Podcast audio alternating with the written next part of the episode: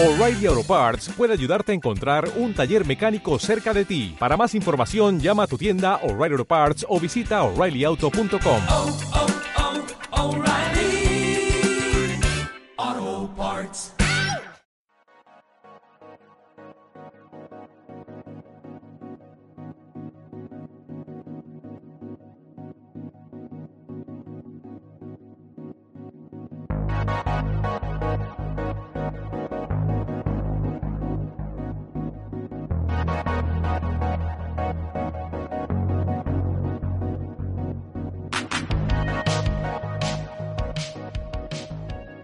Saludos compañeros de la Infantería Retronáutica y bienvenidos a este espacio que en esta ocasión voy a dedicar a, comentar una, una, una serie televisiva reciente que todavía se puede ver en plataformas y que me ha llamado la atención eh, por, por lo tarde que ha llegado. Nada menos que 120 años tarde, no se puede decir.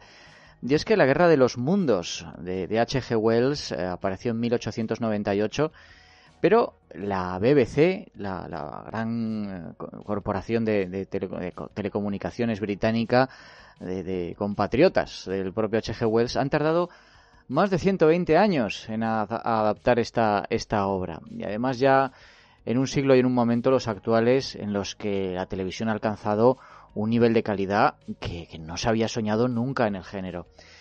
Y en esta ocasión el, formato que eligieron fue el de una miniserie de tres episodios que se le ha dado bastante, bastante publicidad, que ha estado eh, bueno, pues, eh, muy, muy esperada por los fans de, de la ciencia ficción. Mm, esto es una historia clásica y por lo tanto mm, uno de los, de los rasgos que la caracterizan es cómo se puede adaptar a, los tiempos, los personajes, los temas, eh, las tramas pueden extrapolarse a otros lugares, a otras épocas, a otros contextos y seguir interesando al público. Eh, como digo, esto es una de las características de, la Guerra de los Mundos que ha ido pasando de formato a formato a lo largo de las décadas. Eh, a finales de los años 30, esto ya lo hablamos en un, en un tricorder, pues Orson Welles eh, hizo un programa de radio, ¿no? Eh, entonces la radio era un medio muy prestigioso eh, como transmisor eh, de noticias al que todo el mundo hacía, hacía caso y lo tomaba por verídico. Eh, se aprovechó de esto para que mucha gente creyera en la realidad de lo que estaba contando. No, no, no pensaban que era una novelización.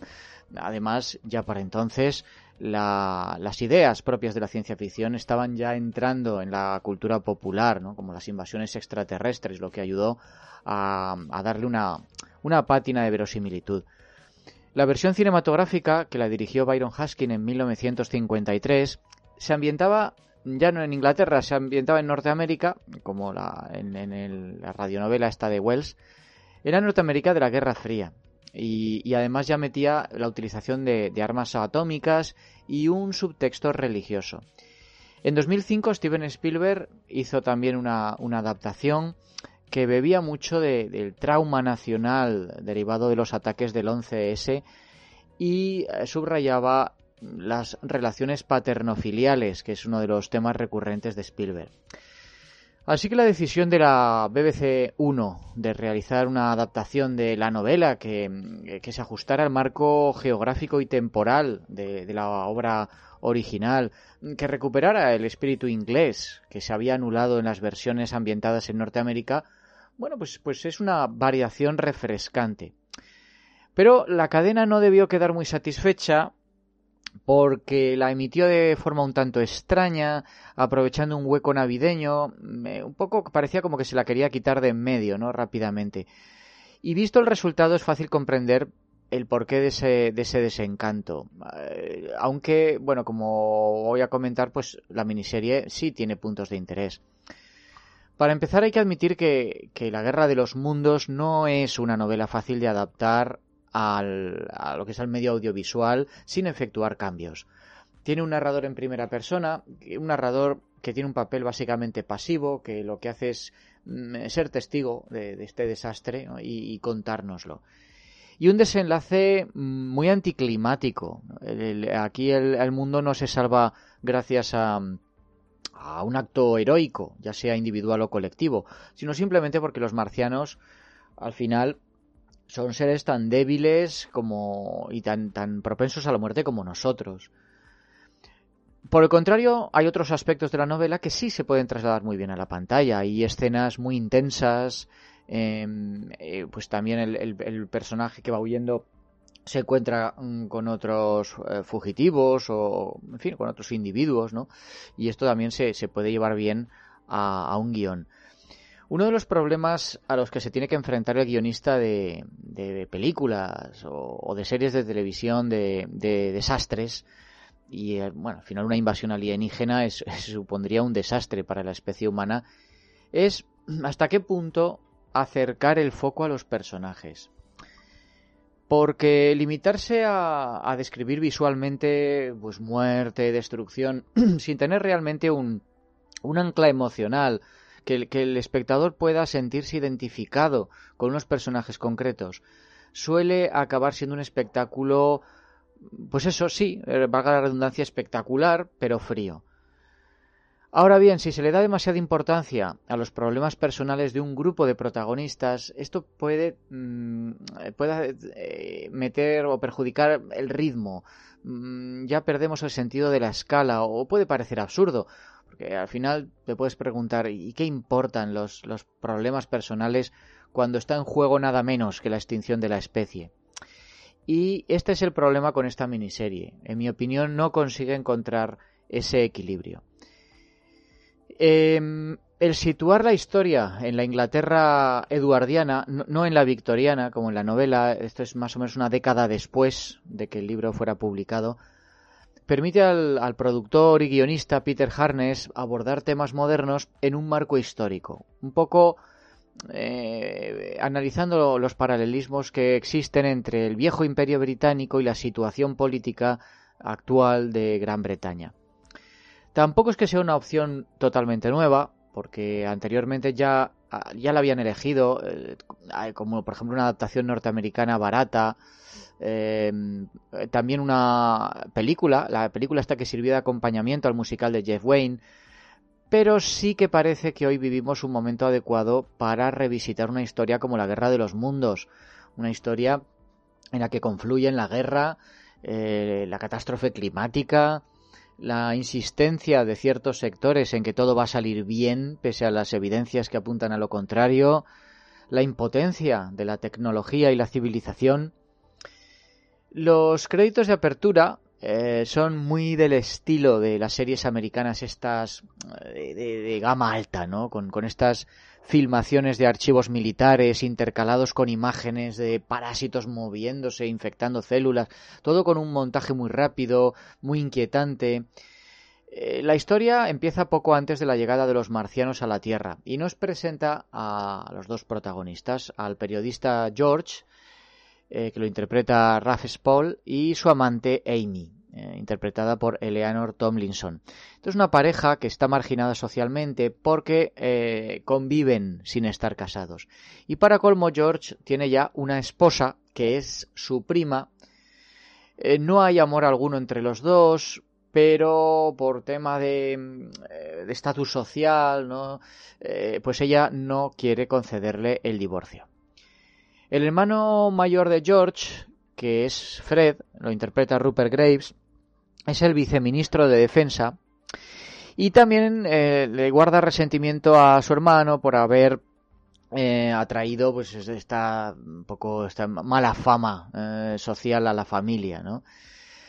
Amy es una mujer liberal una mujer muy vital intelectualmente curiosa lo cual también es un tanto extraño para la época entonces la pareja, un poco pues, por, por, el interés que comparten por la ciencia, hace amistad con, con Ogilvy, que lo interpreta Robert Carlyle, que es un astrónomo, un científico local, otra excepción progresista, y que viven, todos ellos viven en el pueblo de Woking, en las afueras de Londres, un pueblo con una mentalidad muy tradicional, con lo cual todavía ellos todavía mm, destacan más.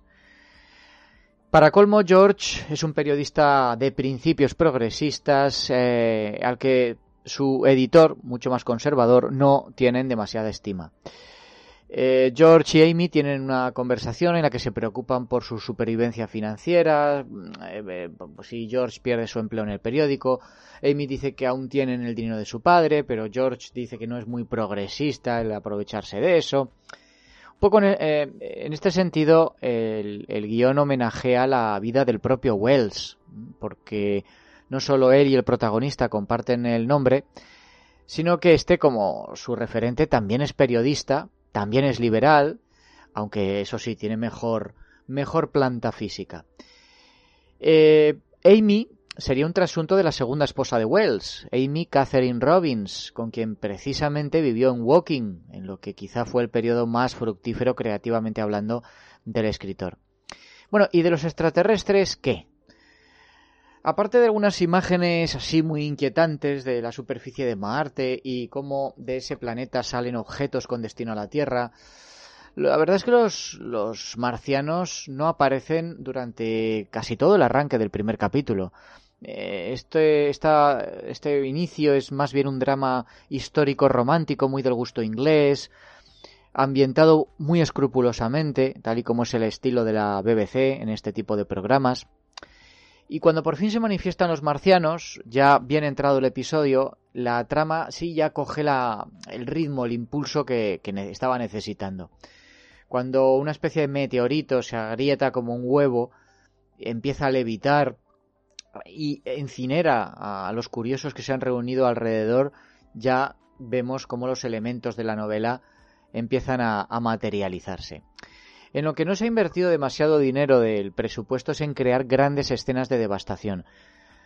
Además, la localización muy específica del viaje del protagonista y los trípodes que Wells describía en su novela, pues aquí se, se aparta a favor de una serie de pueblos genéricos.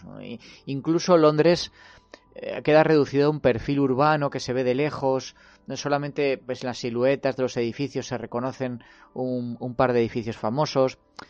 Pero bueno, con todo eso el director Craig Viveiros pues, consigue poner en pantalla unos efectos razonablemente más elaborados de lo que uno podría esperar para una producción televisiva.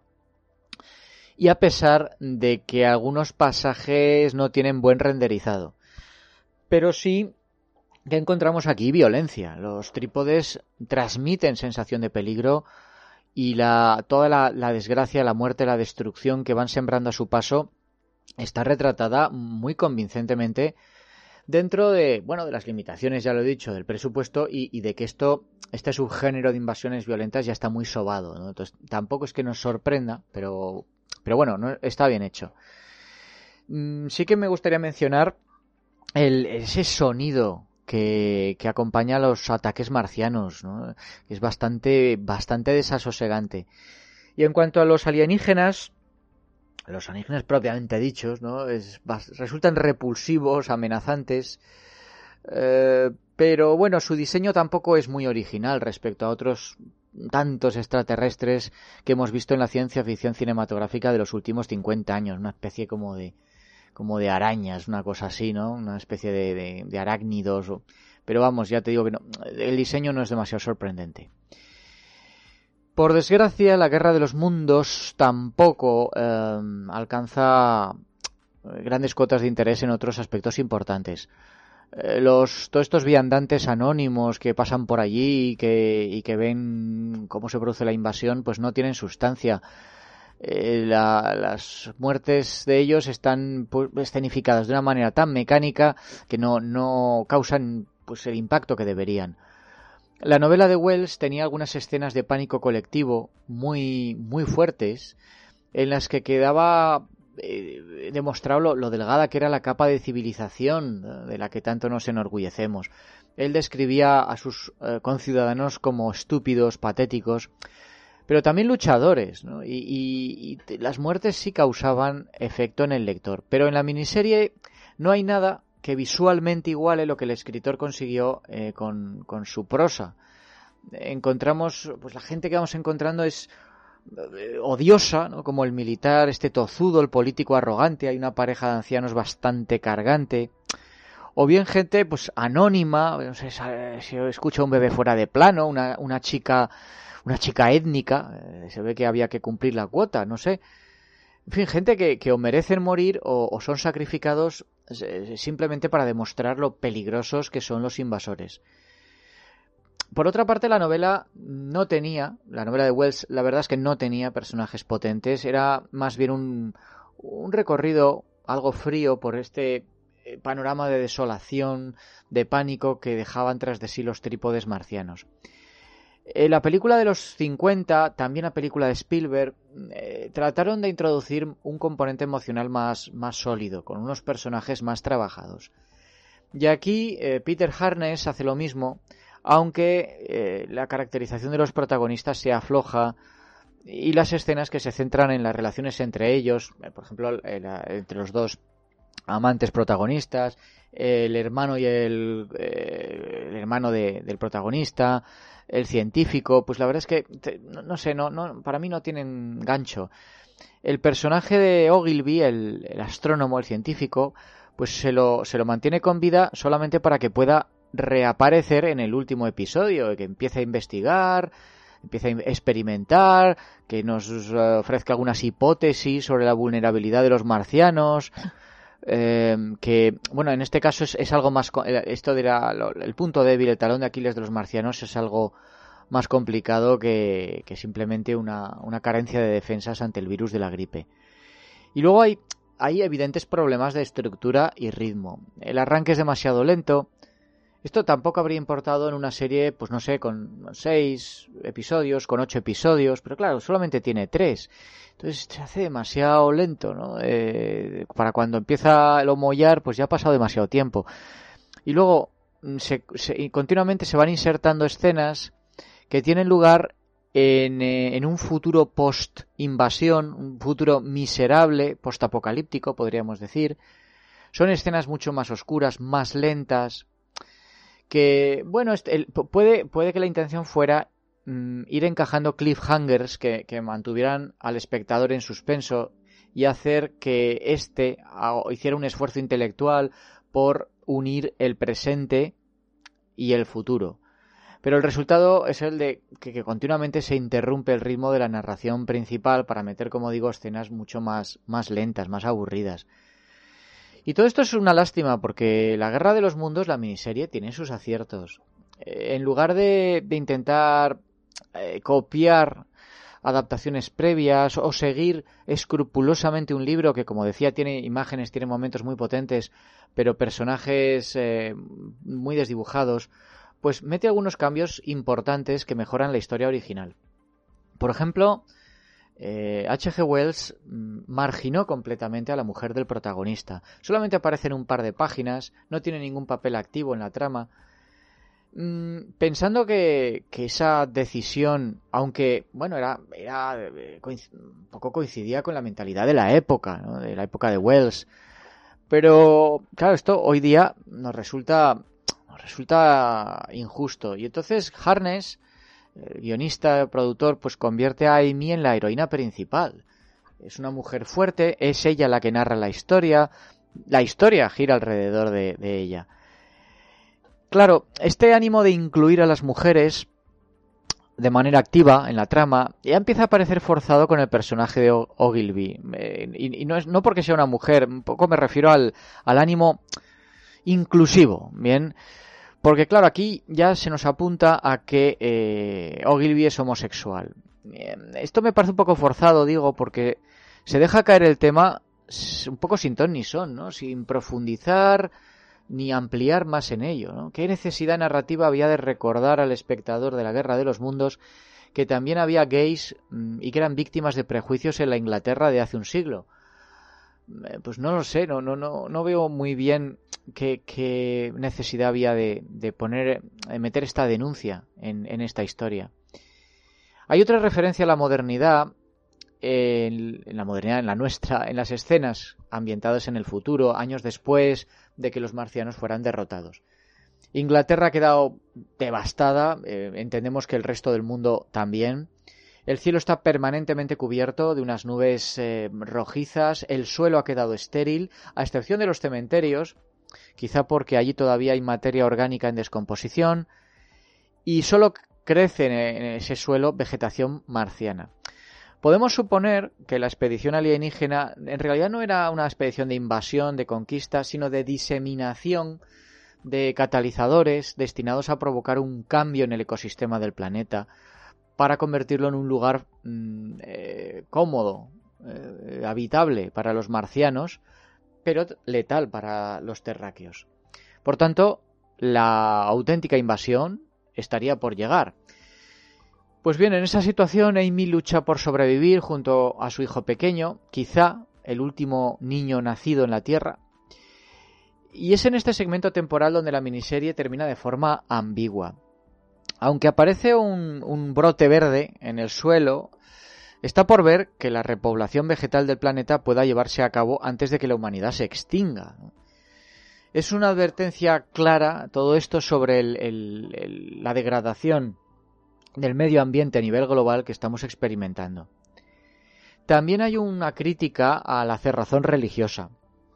Mm, ante una situación extrema y sin que los pocos científicos supervivientes sepan aportar soluciones inmediatas, la gente se vuelca en la religión para poder dar sentido a lo que ha ocurrido, para tener esperanza ¿no? entre toda esa ruina en la que se ha convertido sus vidas y su mundo. Entonces, eh, parece que el líder de la comunidad ahora es un sacerdote eh, que quizá para preservar su situación de poder y prestigio se niega a ver que Ogilvy pueda haber encontrado una solución para esta plaga de flora marciana. Si la fe religiosa mm, sí que contribuye a sostener pues eh, esa, ruina espiritual de los supervivientes y, y hacer que estos aunque de mala manera, pero sigan adelante, esa desconfianza hacia la ciencia como medio de revertir a medio plazo una situación letal puede acabar abocando a la especie a la extinción. Eh, a mí se me hace una crítica algo tosca, mm, también, pues, en este mismo sentido, la verbalización tanto gratuita por parte de George de lo que en la, en la novela de Wells era una alegoría intrínseca, ¿no? que era un ataque a la mentalidad colonialista, a esa actitud arrogante del imperio británico. Eh, este discurso ¿no? anti-establishment o anti-imperialista mm, se complementa con eh, unos momentos de humillación de la vieja guardia, que aquí está encarnada por los eh, soldados que, envían para eliminar las esferas marcianas con cañones, también en esos políticos rancios, orgullosos y, ciegos, ¿no? que, lo, lo, descansan todo en la supremacía tecnológica y racial y, y que por tanto los va a llevar a su inevitable destrucción las imágenes de los muros cubiertos de fotografías de los desaparecidos que han ido dejando los parientes ansiosos de noticias nos resultan hoy muy familiares y nos recuerdan otras tragedias muy reales de nuestro mundo y nuestro tiempo. Aunque se han realizado, como estamos viendo, cambios importantes en la historia, yo creo que Harness no traiciona el espíritu de la obra de Wells. Eh, sí, se incorporan modificaciones, actualizaciones, pero, en mi opinión, el guionista no ha destrozado la historia original para hacer algo nuevo, rompedor. Y en este sentido se puede decir que es una versión respetuosa. Pero aunque me parece digno de alabanza que haya tratado de modernizar el subtexto del libro, y como digo, es, algo intrínseco a las obras clásicas, ¿no? El adaptarse a los tiempos, da la impresión de que quiere decir demasiado al mismo tiempo, que lo hace además sin sutileza y sin llegar a concretar nada en absoluto. Por tanto, esta versión de la Guerra de los Mundos, ya acabando, es una oportunidad desperdiciada. Tiene un buen plantel de actores que, del que no se saca suficiente provecho y una calidad eh, propia de un episodio del Doctor Who. Eh, en la era de Netflix, de Amazon, de HBO, eh, yo creo que los fans tenían derecho a esperar más y a sentirse decepcionados por el resultado. En fin, este es mi comentario. No sé si os habré animado a ver la serie, pero en cualquier caso, aquí lo dejo. Quería compartirlo con vosotros.